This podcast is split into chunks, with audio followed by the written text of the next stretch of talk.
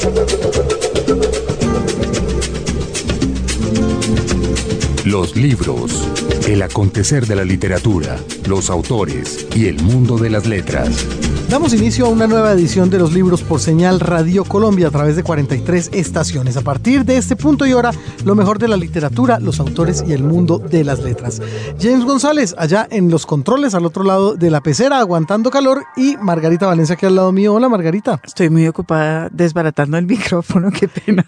Bueno, no ya lo vuelvo a armar. Buenos días. No se necesita, ni, ni lo vuelvo a armar. Tranquila que no se necesita. Jaime Andrés Monsalve estará también con ustedes a lo largo de estas dos horas donde hablaremos de todo eso que tanto nos apasiona, porque si hay algo mejor que leer es hablar de literatura, decía Gabriel García Márquez, a quien en este momento le mandamos los mejores votos y los mejores efluvios para que recupere sus bríos y energía. Esperemos que así sea. Estamos tocando madera. Efectivamente, y no mande la foto de la madera que tocó Margarita por puro y físico respeto a esta mujer adorada.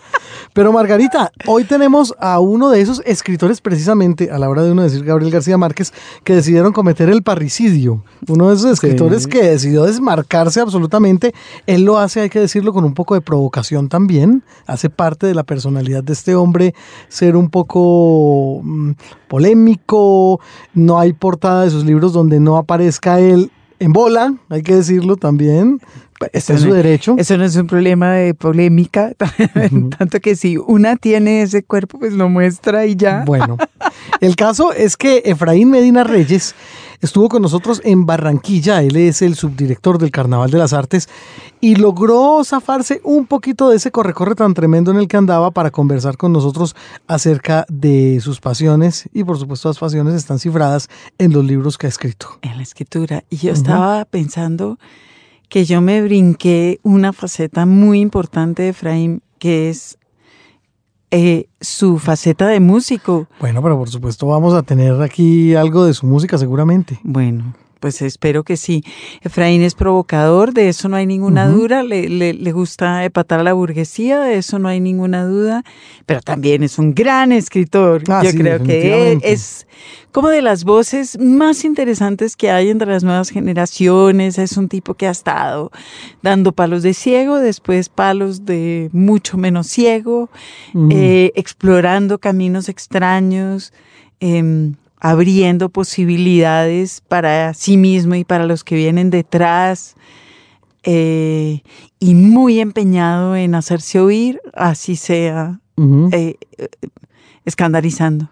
Sí, pues es decir, eh, solamente había que recordar algunos de los títulos de sus libros, técnicas de masturbación entre Batman y Robin, sexualidad de la pantera rosa, eh, y ya uno va sintiendo un poquito más de madurez a la hora de la llegada de lo que todavía no sabes del pez hielo, que es su más reciente lanzamiento, es del 2012 y seguramente en ciernes habrá una nueva novela por ahí. Sí, y será mejor porque cada vez se escribe mejor, cada vez está más seguro de su oficio y, y del mundo que lo rodea, así que bueno, nos gusta, Efraín. ¿Se nos nota?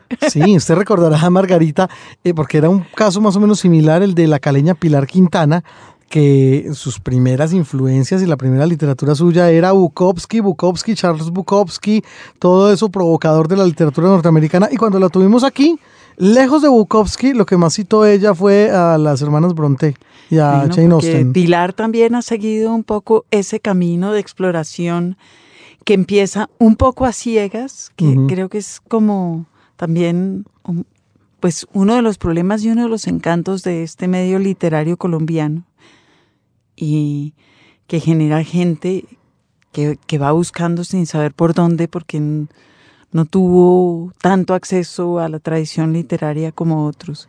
Entonces, fíjese que Rafael Chaparro era así, fíjese que Andrés Caicedo era así, eh, fíjese que también Hugo Chaparro ha sido así, en fin, y eso ha dado al final una serie de escrituras muy, muy interesantes que van a cuajar en una cosa sólida de la literatura colombiana ya completamente desprendida del padre.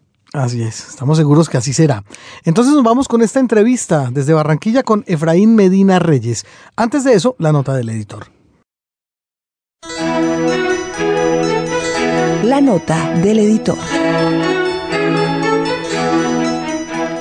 En su ensayo fundamental sobre la literatura estadounidense y los programas de escritura creativa, Mark McCurl subraya la relación entre el estado de la literatura de un país y el estado de su educación. Parece obvio, como también parece obvia la tendencia en casi todo el mundo a lograr que los jóvenes reciban educación superior. En Estados Unidos en 1980, más de la mitad de los jóvenes norteamericanos iba a la universidad, mientras que en 1940 la cifra era de menos del 10%. La cantidad de instituciones de educación superior, por supuesto, que aumentó proporcionalmente. Entre 2005 y 2010 en Colombia la vinculación a la educación superior aumentó del 25,6% en 2003 al 35,5% en 2009, lo cual significa el incremento en el acceso a poblaciones que tradicionalmente no tenían acceso a las aulas. No es este el momento para hablar de la deserción ni de la calidad de la educación, que además de ser una cuestión fundamental, es el parapeto detrás del cual se esconden los antiguos dueños del conocimiento en el mundo, aterrados ante la invasión de las hordas.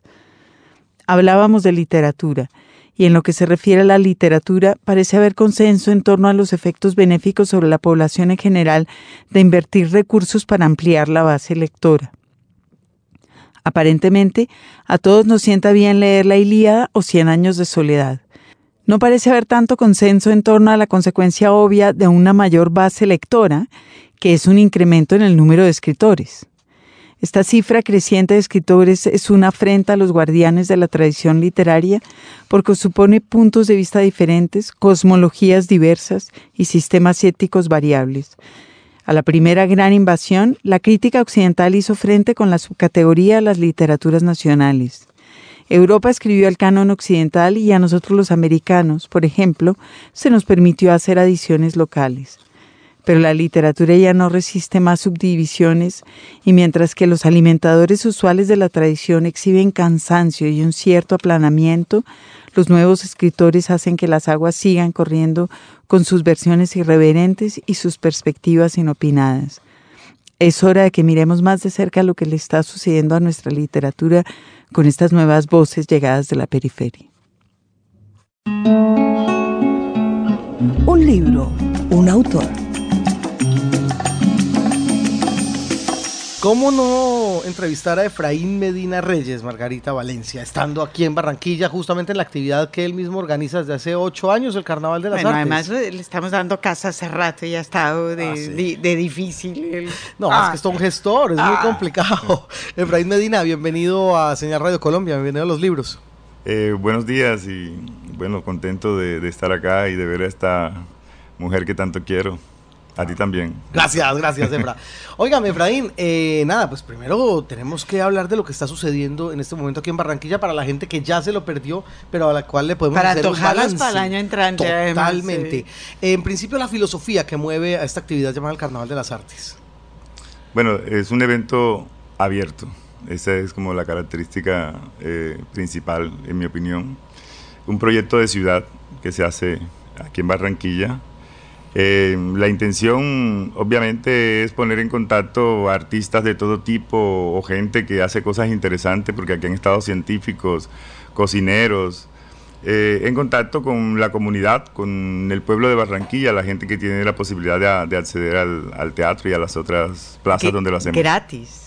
Además, La entrada a todos los eventos es gratis, ¿verdad? Sí, porque para mí, o sea, cobrar una entrada a un evento artístico, un festival, en una población que vive con menos de un dólar al día es casi, eh, es una grosería. Totalmente. Efraín, si uno se remonta un poquito históricamente, y pues creo que me toca tangencialmente mencionar el tema, usted hace unos nueve años crea una cosa que se llama el No Hay Festival. Creo que queda muy claro hacia dónde va el nombre de, de ello, en protesta a qué. Y Sí. creo que eso tiene también una parte de, de la semilla de esto que estamos viviendo hoy. Bueno, eh, el no, no hay festival. eh, no hay festival. Sí, fue como una reacción al evento que se hace en Cartagena. Eh, al principio muy instintiva y con muchas ganas de joder, eh, básicamente. Después yo fui invitado, estuve en el segundo y como que había más elementos para seguir haciéndolo. Eh, y luego... ¿Para seguir jodiendo o para seguir haciendo el No hay festival? No, ya, ya, había, ya había como, como más contexto. Me, di cuenta que se podía pasar de la jodedera a algo más serio.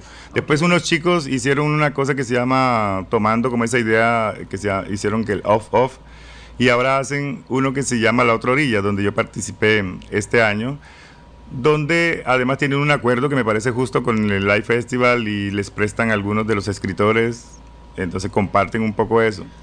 Y la idea era que mm, partió de que es un evento que es excluyente, es un apartheid que reproduce una cosa de Cartagena que no tiene la culpa, el Live Festival ni la Bienal eh, ni nadie. Si la ciudad la alquilan eh, y funciona siempre, son fiestas privadas, Em, todo el mundo tiene derecho a hacer su fiesta. Eh, y yo también tengo el derecho a patalear y, a protestar, ¿no? En, ese sentido. Em, de ahí... O sea que es un poco la característica de Cartagena. Usted es cartagenero, Efraín. Y usted es una persona que ha padecido eh, ese horror de Cartagena que es de todo el mundo y sin embargo no.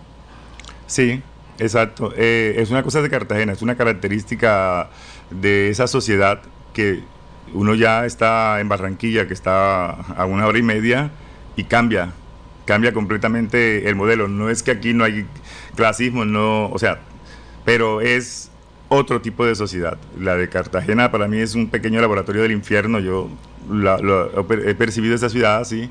Entonces lo que pasa en la ciudad de alguna manera reproduce ese modelo, ¿no?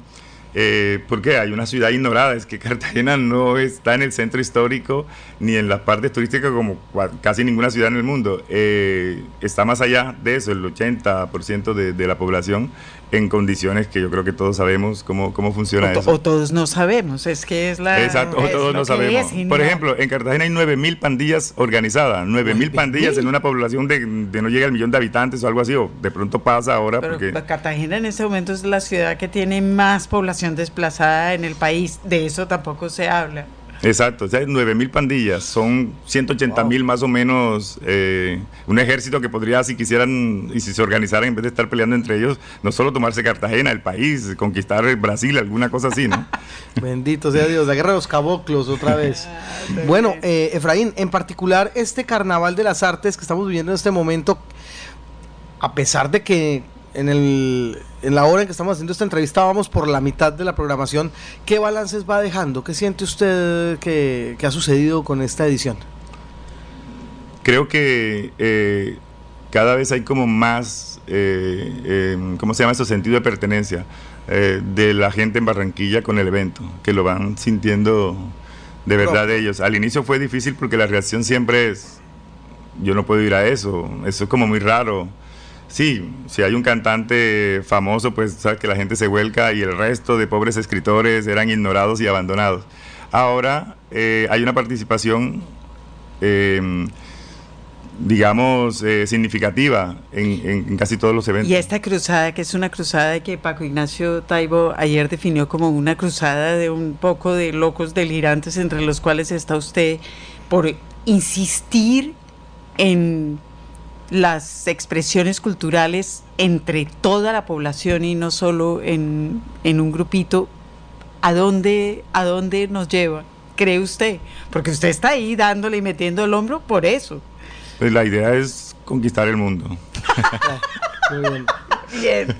Ese es un buen bien, Pinky. Yo quiero, este, o sea, eh, mencionar, es justo hacerlo al director del evento, que es Heriberto Fiorillo. Eh, al que se le ocurrió el evento y también como una reacción, no, no mi reacción, pero sí él lo que temía es que terminara como está terminando, que en Barranquilla el iFestival trajera un par de escritores como Las Migajas, o sea, como están llevando a Río Valle, etcétera. Entonces la reacción fue, no, nosotros podemos hacer un evento así, el evento es buenísimo, vamos a ver qué podemos hacer y vamos a hacerlo un poco en nuestro estilo. Y de ahí partió, de una cosa que, que, él eh, tuvo en mente, como también lo de la cueva, es un personaje. Si hay alguien delirante, es, es, es Fiorillo. Todos los cruzados de la cultura son delirantes, Efraín. Eso es verdad. Hay una cosa que sorprende del Carnaval de las Artes y es que, ya lo dije, sorprende. Eh, siempre hay un personaje de cualquiera de los mundos de la cultura que uno dice, ¿cómo así este señor? ¿Dónde estaba? Vive, lo van a traer. Y en el caso de este particular fue, por ejemplo, Tony Camargo, eh, un cantante que mucha gente pensaba que era colombiano porque era el hombre, o es el hombre que canta Yo no olvido el año viejo, el tema de Crescencio Salcedo. Y resulta que no es, no solo no es colombiano, Margarita, sino que nunca había venido a Colombia y tiene 88 años. Y claro, más de uno se quedó con la boca abierta. Aquí estuvo Tony Camargo vivió unos instantes de felicidad por cuenta del cariño que le profesó el público y creo que cada uno de los festivales ha tenido ese componente de sorpresa, ¿no, Efraín? Sí, porque la idea es que esas cosas que se llaman como íconos populares, ¿no?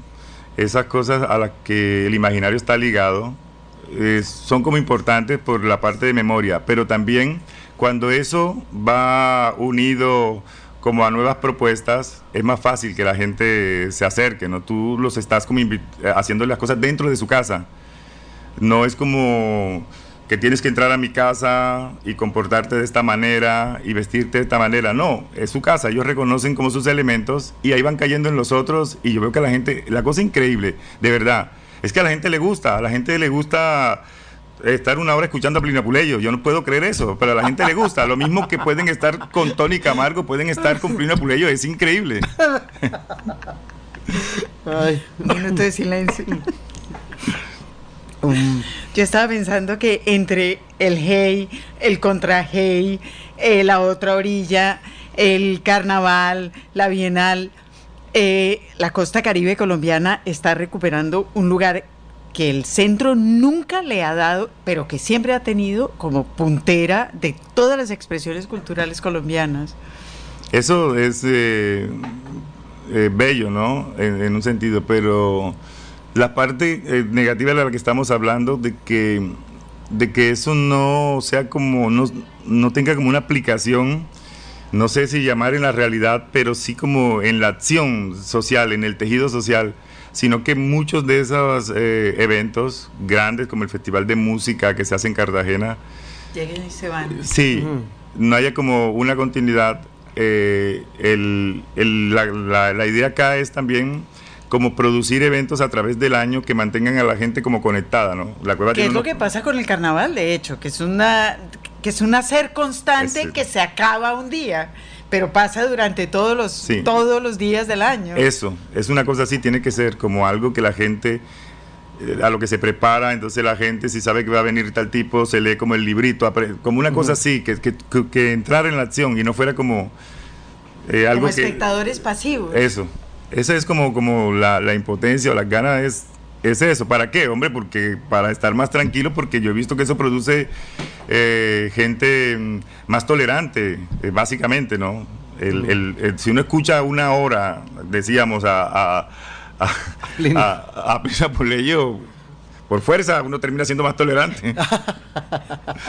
bueno, y tan tolerante es que Efraín Medina es el codirector de la actividad que lo trajo aquí a Barranquilla, mire usted. Bueno, Margarita, si le parece pasamos a... No, hombre, yo estoy pensando antes de eso para ah, pasar al asunto literario como en lo que usted está planteando que es tan importante, que es la formación cultural interior, es decir, que esto no será solo un espectáculo que traen y se van, sino que, deje la necesidad de empezar a formar gente, niños que escriban, niños que hagan música, niños que hagan cine, niños... Eh, ¿Está empezando un poco a pasar eso? Sí, hay, hay una cosa que se ha dado y yo tengo que decir que me emociona mucho, eh, e incluso hablarlo me emociona. Este, cuando se hizo el Carnaval de las Artes, el primero, y vimos esa resistencia, yo vengo un mes o algo así acá, dejo un trabajo allá, familia y todo, porque eh, me gusta hacer, ir a visitar las universidades, las bibliotecas, las, cosas de los barrios. Hoy se desarrolla todo, eh, una actividad en, el barrio San Roco, San Roque, y habíamos hecho en otro barrio. invitar a la gente y echarle la carreta, esto sí es gratis de verdad, no hay una trampa, etcétera, etcétera. Entonces, nos dimos cuenta de que había que hacer una cosa formativa para poder tener un público para el otro. Y ese evento se llama Fantástico, que es el que se hace paralelo, que es con los niños. Ya pasaron ocho años. Había niños de nueve y diez años en esos primeros fantásticos que ahora van al teatro. Esos niños han crecido viendo artistas, han crecido porque no solamente son los clowns y los que trabajan con ellos. Los cómicos italianos, que son absolutamente para adultos y es una comicidad casi conceptual, estuvieron en Fantástico porque nosotros les decimos, ellos no vienen a eso. Cuando están acá, les decimos, estos son, ahí están estos niños y pueden ayudar en algo y el 90% de la gente va y hace alguna cosa con ellos. Allá estuvo el clown ese eh, terrible anarquista del año pasado, Django Edwards, imaginas? Este, con los niños y tal. Entonces, ver eso es una emoción grande. O sea, esos niños estaban ahí, ahora están en el teatro, estaban en la cueva. No sé, eso me parece como, como el modo en que... Y después empezarán a hacer sus propias propuestas artísticas. La idea es que después estén algunos de ellos en el escenario. En el escenario, claro. ese sería ya el...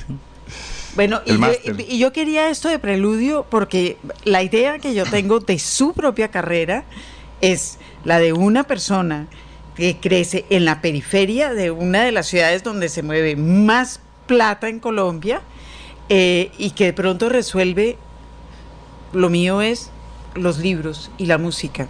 Eso es raro y yo quiero saber cómo fue que pasó.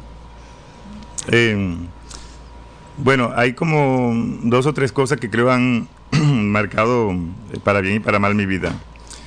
Una, la muerte de mi padre, que obligó a, mi madre a, dejar como el mundo que estaba previsto para nosotros, eh, que era el de una familia humilde, trabajadora, así con dificultades, pero estable, digamos.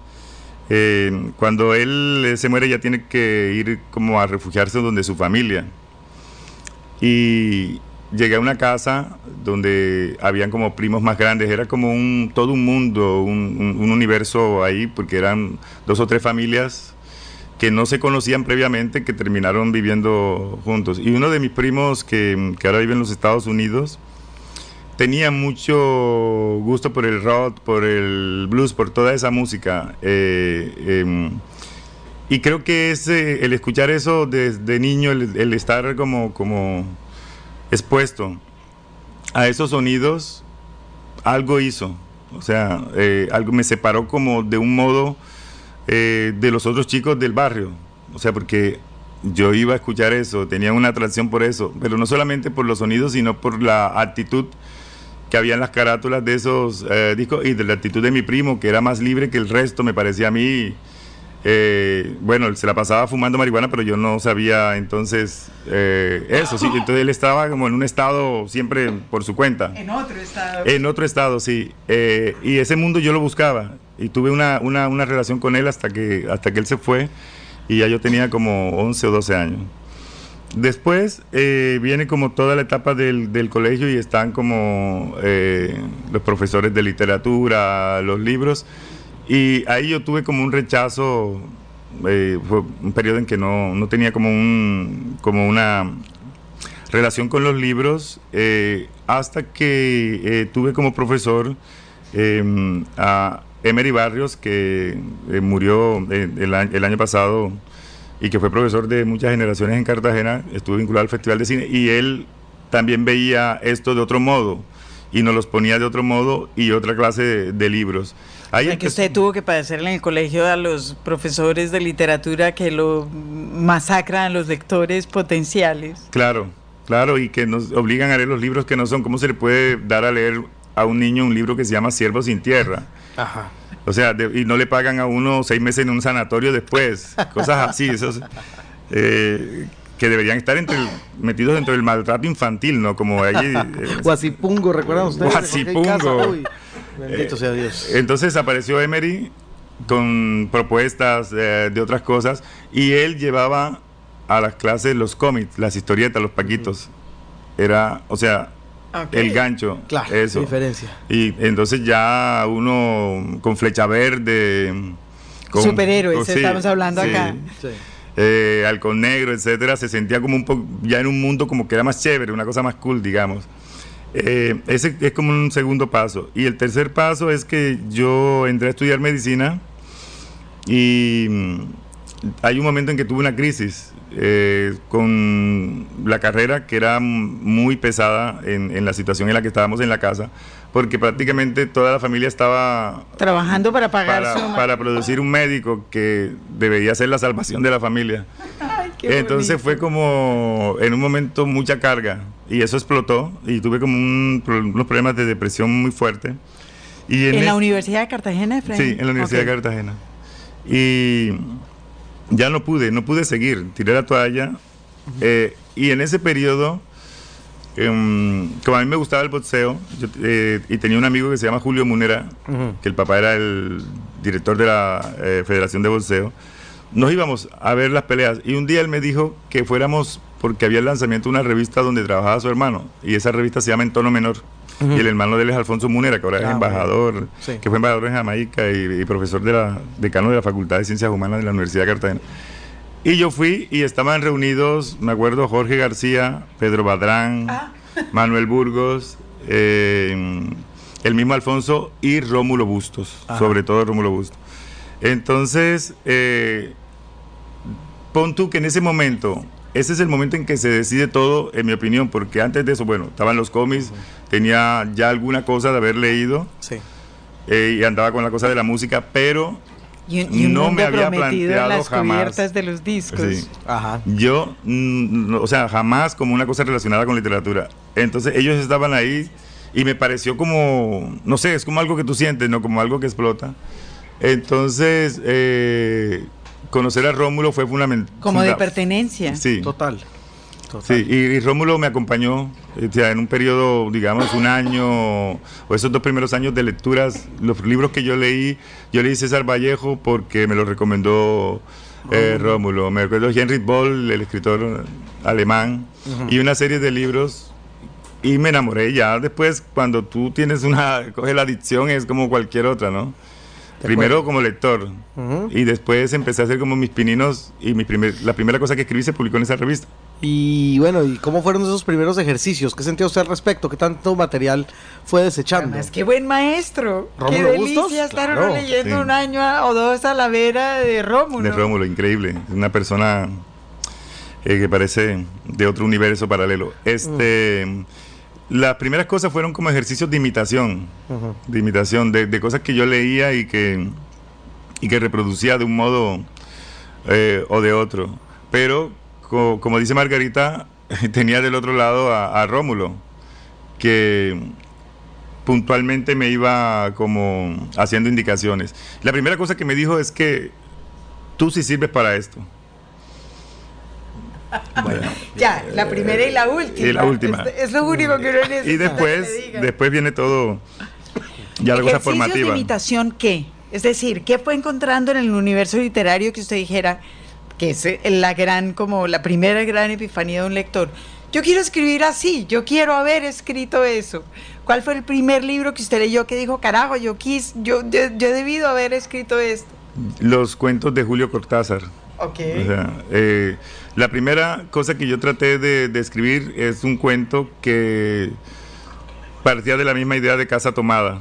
Ok. Sí, y, muchas veces como por un lado, por otro, intenté hacerlo y fue, o sea, leerlo a él fue una fascinación eh, muy fuerte. Y un escritor imposible copiar, uno de esos mortales, o sea que estuvo bien. ¿Qué más? ¿Qué más en el camino de, de aprender. Sí, la primera parte de, de, esa formación fueron con todos los escritores del boom en ese momento. Y el, eh, yo me quedé, de ellos me quedé como para siempre con eh, Juan Carlos Sonetti. O sea, es así como la cosa más impresionante que, que de esos años cuando leí El astillero o El pozo para, una tumba sin nombre, eh, fue me quedé conectado a eso, así era como yo sentía un poco que, quería expresarme de esa manera. Fíjese que yo estaba pensando que sus, sus primeros eh, intentos literarios fueron en cuento y de hecho usted tiene varios premios de cuento chiquito, entre otras. Era muy chiquito usted. Eh, y después dejó de escribir cuento. No, no, dejé de publicar cuentos. Ah, porque tú sabes que hay un... Las editoriales tienen un problema con los cuentos. Si algo pasa, ¿no? Pero tienen un problema. Las editoriales tienen un problema con el cuento, con la poesía, con el ensayo. Eh, no sé, las editoriales piensan que uno solo puede publicar novelas. Sí, de acuerdo. Sí. Piensan que es lo que se vende nada más. Eh, pero yo siempre escribo cuentos, eh, casi que como un mecanismo cuando estoy escribiendo una novela, eh, siempre en los descansos hay siempre un relato, hay un libro que se llama Los animales peligrosos, tengo tres o cuatro libritos de. ¿De cuentos? de, estos, de- Ah. de estos años, de estos últimos años, eh, porque además es un ejercicio Mm, de, que tiene como una dificultad, pero a la vez es muy placentero, ¿no? claro. Y aparte llegas, eh, o sea, esa, esa es, es- es como que puedes hacer todo lo que quieras, pero dentro de un espacio limitado. Eh, es un deleite, digamos, si, si a uno de verdad le gusta escribir, porque, porque es muy jodido. Y- La novela es, para, es un paseo. Vea usted. Y el, el cuento entonces estuvo antes que la poesía, antes que lo que usted publicó en Pistoleros, Putas y Dementes. Sí, yo primero escribí cuentos, cuentecitos. Mira, el, en, cuando creo que llevaba como seis meses de haber conocido a los de en tono menor y ya me habían publicado unos, unos textos cortos en tono menor, pero esa revista era de un rigor, era de un rigor eh, siciliano, por decirlo de algún modo, Ajá. porque Jorge García es, era una, es una persona muy exigente. Era un gran editor. Sí, con una óptica de, de sus asuntos definidas y que no hacía concesiones. No las hizo eh, en su vida, creo. Eh, entonces, llegar ahí era como, si lo pienso bien, como eh, ser publicado en el New Yorker. Es Ah, un, el- es, un buen, ves. lu- es un buen lugar de estar, sin duda, en los, en los, bra- y en los brazos de ese grupo. De ese grupo, sí. En- y de ahí después hubo un concurso de cuentos que organizó el, el- el Universal eh, de mini cuentos, de cuentos cortos, y me acuerdo que estaba Pacho Celis, Francisco, Francisco Celis. Celis Albán, sí, sí. él era como el organizador y habían unos jurados y tal. Y yo mandé al concurso una serie de, de- de- de esos cuentos y gané el primero, el segundo y el tercer puesto. Era con seudónimo. Eso está registrado ahí como, como, como, como un récord. Eh, usted. bueno, y eso, te imaginarás todo lo que puede hacer por la autoestima y por las ilusiones Ah, claro. y, y- y- y- y todo. Los libros. Señal Radio Colombia.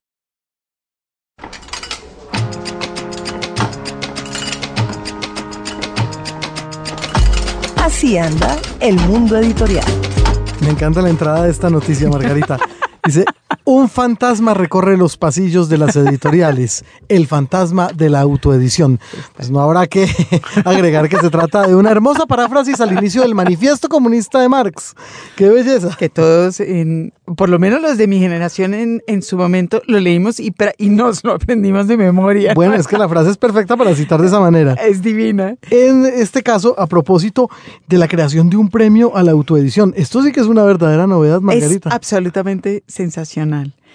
The Guardian. Además, nada más y nada menos Bueno, es que uno de los sí. más importantes diarios no es, londinenses. No es cualquiera. El periódico inglés The Guardian se acaba de autoproclamar como el campeón de la autoedición y estableció un premio mensual, mensual, es decir, lo que ellos, la, la promesa que ellos están haciendo es, vamos a empezar a leer esto que está pasando. Es un premio mensual a la mejor novela autoeditada. Lo que dice The Guardian es que, eh, según Nielsen, según la Nielsen, que Ujú. era la mandamás en la televisión y ahora quiere ser la mandamás en lo de los libros, Bueno, fíjese usted, pasa Bueno. de medir audiencias a, a medir libros. Bueno, a medir audiencias por el otro lado. claro. Pues dice la Nielsen que uno de cada cinco de los 80 millones de libros electrónicos eh, adquiridos por el público en 2013 era un libro autoeditado. 5 de cada 80. Bueno, a mí Uy, todos los números en esa frase me... Uno de cada cinco ya es una cifra para despelucarse. Pero lo de 80 millones de libros electrónicos Qué publicados en barbaridad. 2013, pues también es como para estar parando bolas. Sí, de acuerdo. Como dice un amigo mío que se fue a vivir muy, muy jovencito a Estados Unidos, recién graduado del colegio. Y cuando nos encontramos al año siguiente, yo le pregunté, bueno, ¿usted qué está leyendo? Yo emocionadísima de que alguien estuviera allá. con acceso a todos los libros Claro, y me todo. dice, nada, Margarita, están haciendo demasiados libros. Sí, puede ser un poco atafagante. Calcule cómo se Ah. sentiría con 80. No, qué bárbaro. Imposible. Bueno, esto sigue. Eh, en, en el 2012 se publicaron casi 391 mil libros, se autoeditaron casi 391 mil libros. En Estados Unidos, nada más. Entonces, claro, estos niños de The Guardian que están muy empeñados en llevar la delantera en no solo en todo lo digital, sino en también en la parada literaria en su lengua, Ajá. resolvieron armar este premio que es un premio absolutamente sensacional. Es así, eh, trabaja en asociación con, con Legend, que es Mm. una editorial independiente. Entonces, todo el mundo puede presentar eh, novelas. Mm. Todo el mundo en habla inglesa. Si usted tiene una novela autoeditada en español, la puede presentar si la traduce. Ah, muy bien. Es decir, no tiene que ser originalmente escrita en inglés, Ujú. pero sí tiene que ser en inglés. La, la, la presentan a la editorial, a Legend, allá, la leen y los lectores de Legend, que serán legión al comienzo, pobrecitos, Ah, entregarán al Guardian una, a, una, li- a un grupo de expertos una lista de 10 títulos. Y los jueces cada mes dirán cuál es la novela o el libro ganador. Y este libro será, aparecerá reseñado en The Guardian, eh, tanto en, en- en red como en la edición en papel. Pues la editora literaria de Guardian, Claire Armistead y yo, bueno, nosotros te- tenemos como unas causas, ¿verdad, Sí, Jaime sí, sí, Andrés? claro. Pues dice, para defender, para apoyar la decisión de su periódico, dice que nos, ya, ya no se puede dejar de lado eh, este sector de la autopublicación, que se ha vuelto cada vez más importante y cita como ejemplo el libro de Sergio de la Pava. Casi nada. Llevamos semanas hablando de Bueno. una singularidad desnuda que ya se nos ha confirmado también la publicación por parte de Editorial Independiente en español. Exactamente, pues dice la Claire Armistead que novelas como, como La singularidad desnuda de Sergio de la Pava nos dan la pauta del oro que puede haber en esas montañas de la autoedición. Una novela que dice ella, nosotros hubiéramos querido descubrir. Básicamente lo que está sucediendo aquí, Margarita, es que un diario quiere eh, robustecer su catálogo literario y está buscando en la beta de la edición independiente. Pues el Guardian no publica mm, novelas en sí mismo. Yo creo que lo que está, lo pero sí usted tiene razón en el sentido de que están tratando de robustecer su músculo editorial, sin ninguna duda. Pero fíjese que en, en estos últimos años todas las ini- iniciativas de The Guardian que hemos reseñado van en esa dirección. Es decir, ellos evidentemente le dan gran importancia al tema literario y están trabajando para fortalecerse ellos como la voz eh, importante en ese campo. Fíjese que ellos establecieron eh, lo del el premio a novela traducida, rompiendo una tradición larguísima de los ingleses de no traducir nada, nunca. Eh, han trabajado con primeras novelas, siempre están mirando autores jóvenes, autores desconocidos, autores de otras partes. Entonces está claro que sí, que ellos sí quieren establecerse. Y usted recuerde además que el Guardian es la fuerza detrás del, del Hey, por ejemplo, De ¿no? acuerdo, claro, claro. Bueno, interesante entonces esta propuesta y seguramente ahí en la edición independiente es donde se van a encontrar los nuevos grandes autores. Bueno, casos se han visto. O en la autoedición. En la autoedición, básicamente. Mire usted lo que fue, por ejemplo, John Kennedy Toole, eh, aquella historia famosa de la conjura de los necios que nunca se lo publicaron y después de muerto se convierte en premio Pulitzer en una novela que sigue vendiéndose en masa. Seguramente. Claro, yo, yo estaba pensando el otro día en relación con la inmensa, inmensa cantidad de libros que están publicando hoy. Por eso me muero de la ansiedad con la cifra de 80 millones de libros electrónicos. Eh, que ese libro, por ejemplo, específicamente el de La Conjura de los Necios, no habría pasado inadvertido. Ay, es decir, María. lo hubieran publicado entonces. Seguramente. Porque yo, yo no creo que, que haya espacio hoy para que ninguna editorial deje de publicar una novela, Claro, cuyos requisitos en general, a juzgar por lo que uno está leyendo, en muchos casos es que empiece y termine. claro. 80 millones, Margarita. ¡Qué horror! No, es Eso, 80 eso, eso es de lo que no está llegando a las, eh, a las De editoriales. todas maneras están publicando mucho, Margarita, si no hay quien lea. Claro, entendemos a mi amigo, no se puede. Vamos a tener que dar de leer. Un libro, un autor.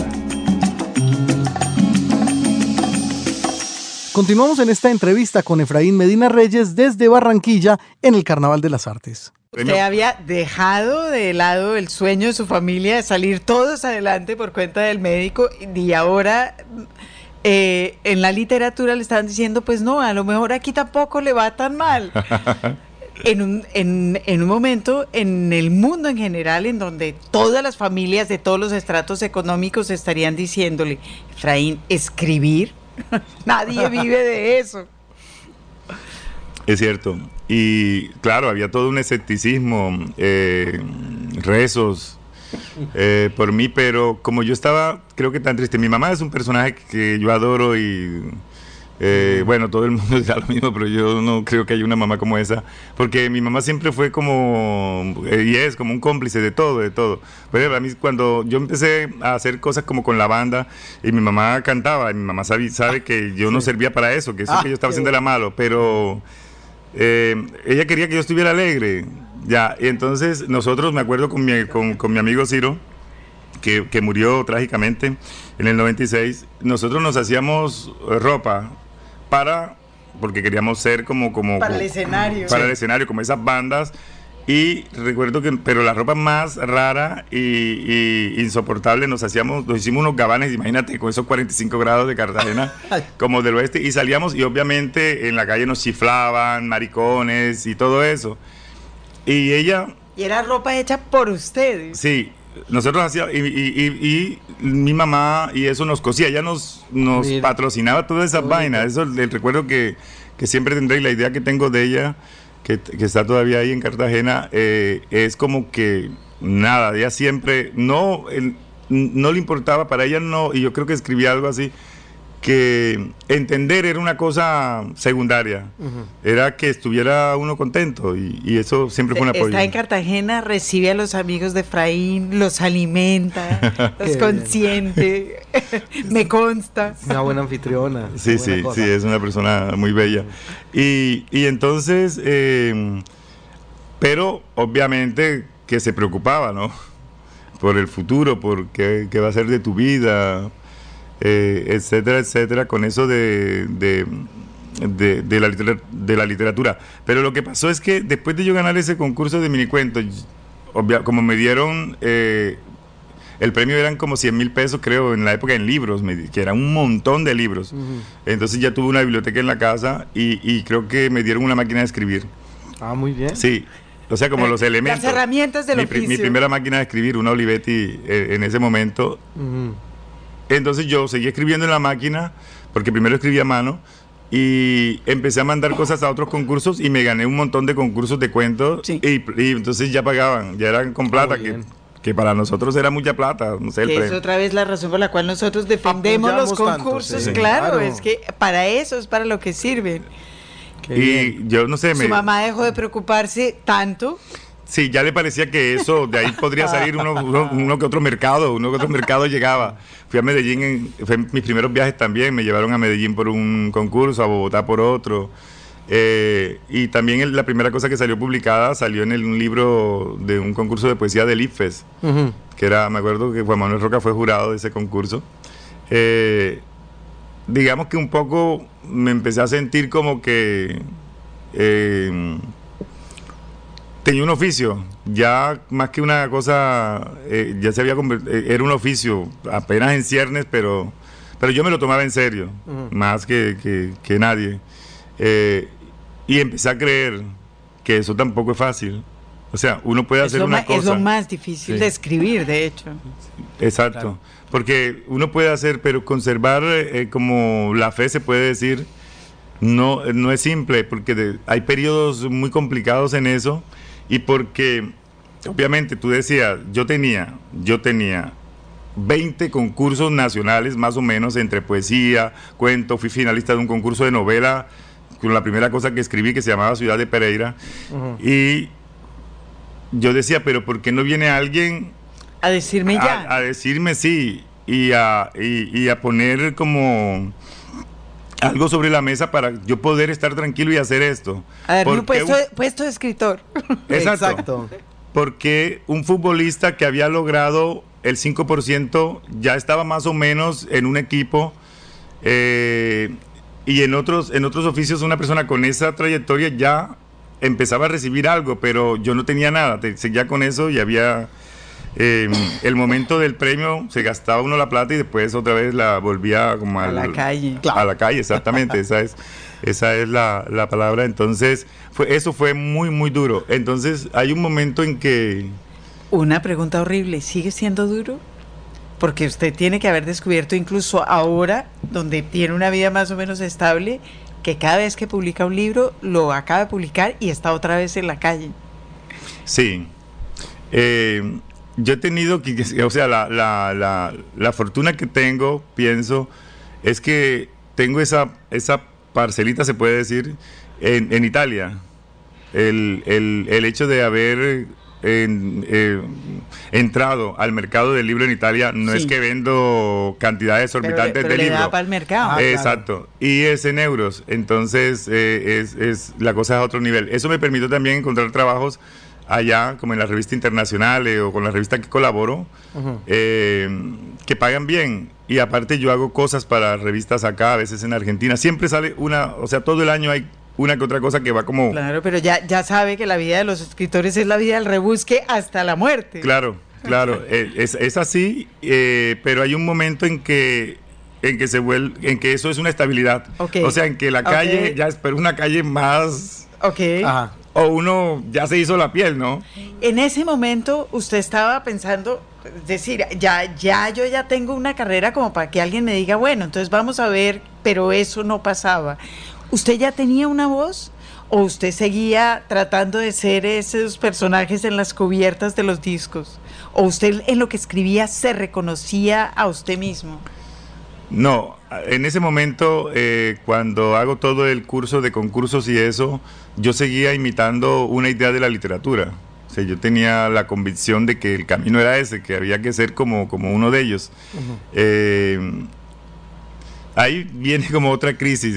tengo como una, una crisis, me imagino que no tenía plena conciencia, pero seguramente era una crisis eh, creativa, de estilo, de, de- de- de preguntarme si realmente me estaba divirtiendo, si eso me estaba dando lo que quería. Y yo tomé una decisión por mi cuenta y además que es, dije, yo no voy a participar más en concursos. Yo no voy a, a- a participar en concursos porque cuando estás escribiendo para concursos, la verdad es que lees cosas que tienen que ver con eso. Claro. ¿Sí me entiendes? Era como una cosa que se volvió como una cosa, una fórmula. Como escribir una columna. Sí, exactamente eso. Y me puse como en la búsqueda, de un modo o de otro, en la búsqueda de como expresarme eh, con libertad, quitarme de encima como, como esas cosas que ya de alguna manera tenía que asimilar y seguir hacia adelante. Creo que es así, yo lo digo de un modo eh, más intuitivo. Y yo recuerdo que como un año después de eso tenía algo y yo lo mandé a un concurso y no pasó nada.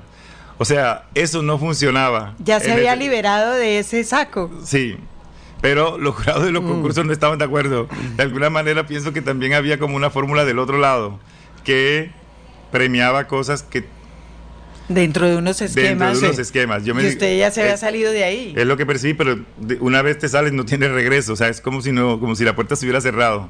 Claro. Ya, porque creo que intenté devolverme, pero ya no, la puerta se cerró, ya, ya yo no sabía hacer eso. Y ya. la sensación fue de ansiedad y contento. Sí, la sensación fue de una angustia total. O sea, es como lo que tenía lo perdí y ahora no tengo, no sé qué carajos tengo entre manos. Entonces, eh, bueno, eh, mi vida a esto era paralela con un clan de amigos con los que yo crecí eh, y con los que hacía una vida de muchas cosas y yo tenía mi, mi, mi cosa de escribir en mi cuarto y tal y a veces le mostraba cosas a ellos. Entonces eh, empecé a hacer como los, los, los, los cuentos más libres, más a mi manera, que después se convirtieron en un libro que se llama Cinema Árbol que yo mandé al concurso de literatura y yo lo gané en el 95. Y me gané creo que 20 millones de pesos en ese momento, con lo que compré una casa a mi mamá. Una casa, claro. Sí, lo- De una. Entonces, ahí, con una casa, ya uno se siente, es, o sea, uno que, o sea, vivir alquilado toda una vida y llegar a una casa es eh, un- una sensación que no... Escribiendo, Efraín. que va a una casa escribiendo. Que Y, y entonces me, gan- me gané ese concurso y ahí pensé, bueno, ahora sí, ahora sí, ya esto se arregló, ¿no? Pero no, el libro salió, eh, bueno, como salen esas cosas institucionales, eh, me dieron mi plata, compré la casa y eh, no apareció ningún editor, nada de eso apareció. Tampoco yo tenía como ningún tipo de relaciones a ese nivel. Entonces lo que hice fue, no podía concursar el año después, en el 96, en el 97 sí, yo mandé una novela al concurso. Los jurados fueron Fernando Vallejo, Héctor Facio Lince y una señora que se llama Rosa, que es de México. Que Rosa la, Beltrán. Que era la amante de Ajá. alguien que no me acuerdo, colombiano. ¿Quién, eso, Margarita? le- eso era- eso les pasa a algunas mujeres. es Pero- un amante de alguien de cuyo alguien que- nombre nadie quiere Sí, recordar. Pero, pero de alguien que me caía mal, pero no me acuerdo. bueno, total es que eh, mando a ese concurso y es una cosa muy particular lo que pasó ahí. Y es una historia que creo que es una anécdota chévere de contar. Eh, porque ese concurso fue declarado desierto. Pero mi novela fue eh, la primera finalista. Hicieron cinco finalistas.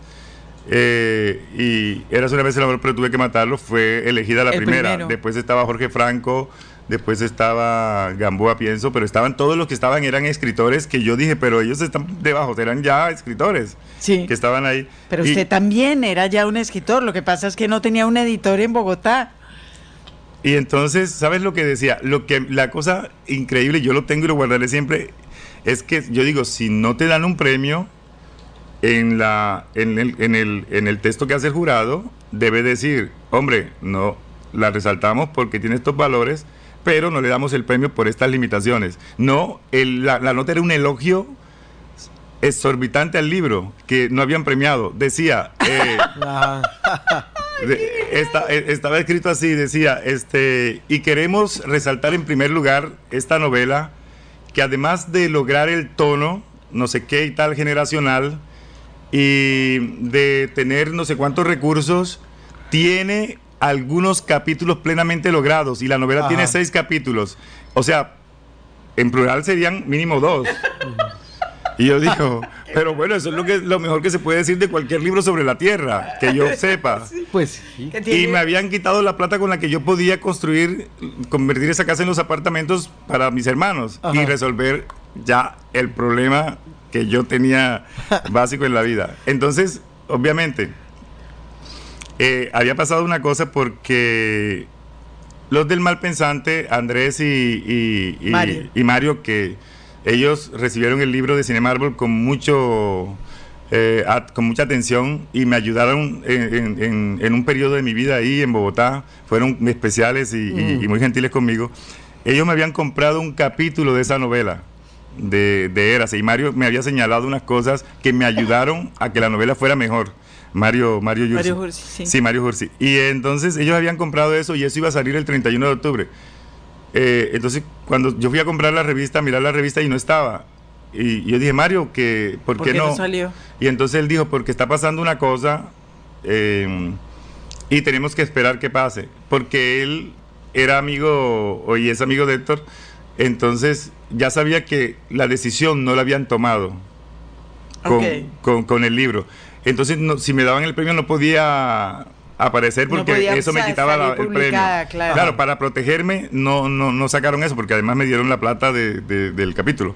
Entonces, eh, Héctor, eh, al final, pues el premio no fue declarado desierto Y Mario me invitó a la fiesta ese día, que era el 31, y yo conocí a Héctor Abad ahí. Y recuerdo que Mario me presentó diciendo, mira, ahí está Efraín, el que te perdiste de premiar. Así, así dijo, tranquilamente, así como frescamente. Y yo me puse a hablar con Héctor. Y él me, me preguntó, como, ¿dónde aprendiste a escribir así también y tal? Y yo le molestaba, así como friego yo, como esas chanzas, eh, canzonas que tenemos los costeños de, bueno, pero no me diste eh, el premio, o sea, que importa ya cualquier cosa, si yo que quería era la plata, yo necesitaba esa plata y tal. Entonces él me dijo, bueno, te voy a conseguir un- una cosa en cromos. Eh, y él me consiguió una cosa para una, para una cosa en cromos, después me prestó hasta una plata, Héctor, Héctor Abad. Así que también fue muy chévere conmigo.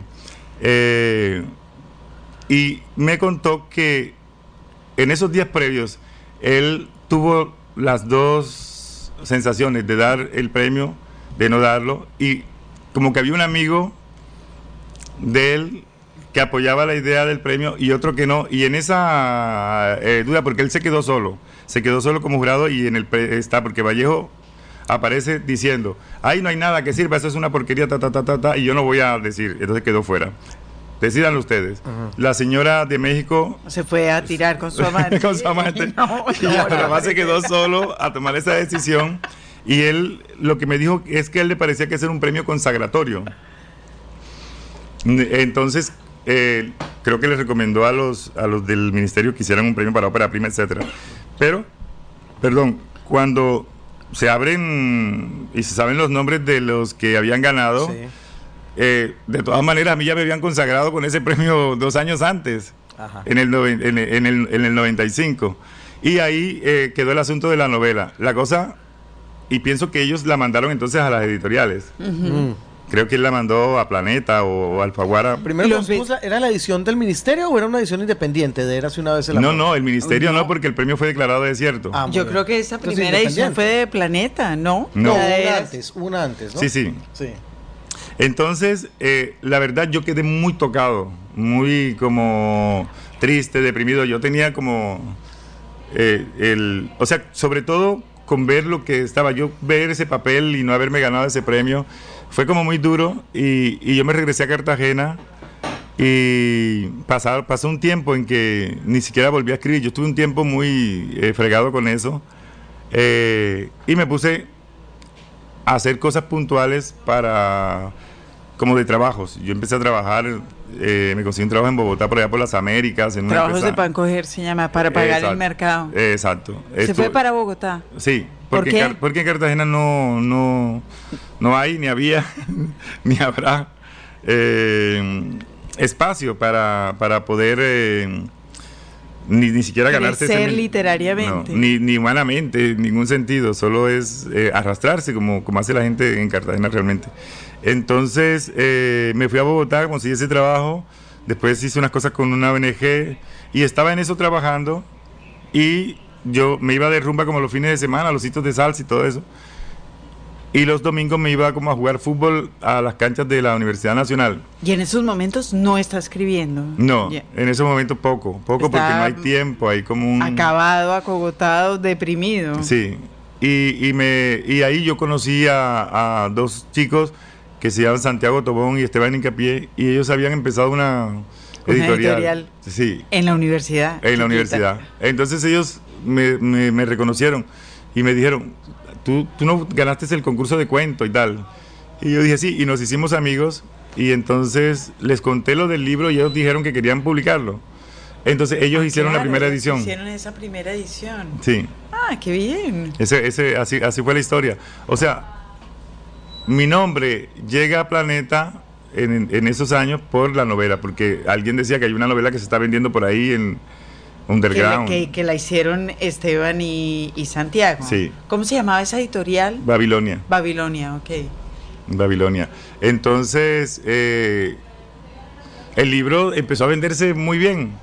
Y como el acuerdo era que cogíamos mitad y mitad, eh, habíamos hecho ese acuerdo 50%, 50%, entonces estábamos ganando eh, una buena plata pronto descubrió otra vez que se podía. que se podía y entonces cada semana nos repartíamos la plata, nos veíamos, entonces hacíamos una presentación en un bar acá, en la universidad por allá y así nos, nos eh, agotamos una primera edición de 800 ejemplares, me acuerdo, hicimos una segunda. Eh, y cuando estábamos en la venta de esa segunda nos llamaron de Planeta, a los tres. Eh, y estaba eh, Gabriel Iriarte y, y, Leonel Giraldo, y fue la primera vez que yo vi un editor, digamos, de esos de oficina, porque los primeros en una cancha de fútbol, los segundos. Y entonces ahí nos sentamos y, y nos hicieron una oferta y bueno, los decidimos que, que, estaba bien. Y entonces ya yo empecé mi, mi... En brazos de planeta. En brazos de planeta, en brazos de planeta.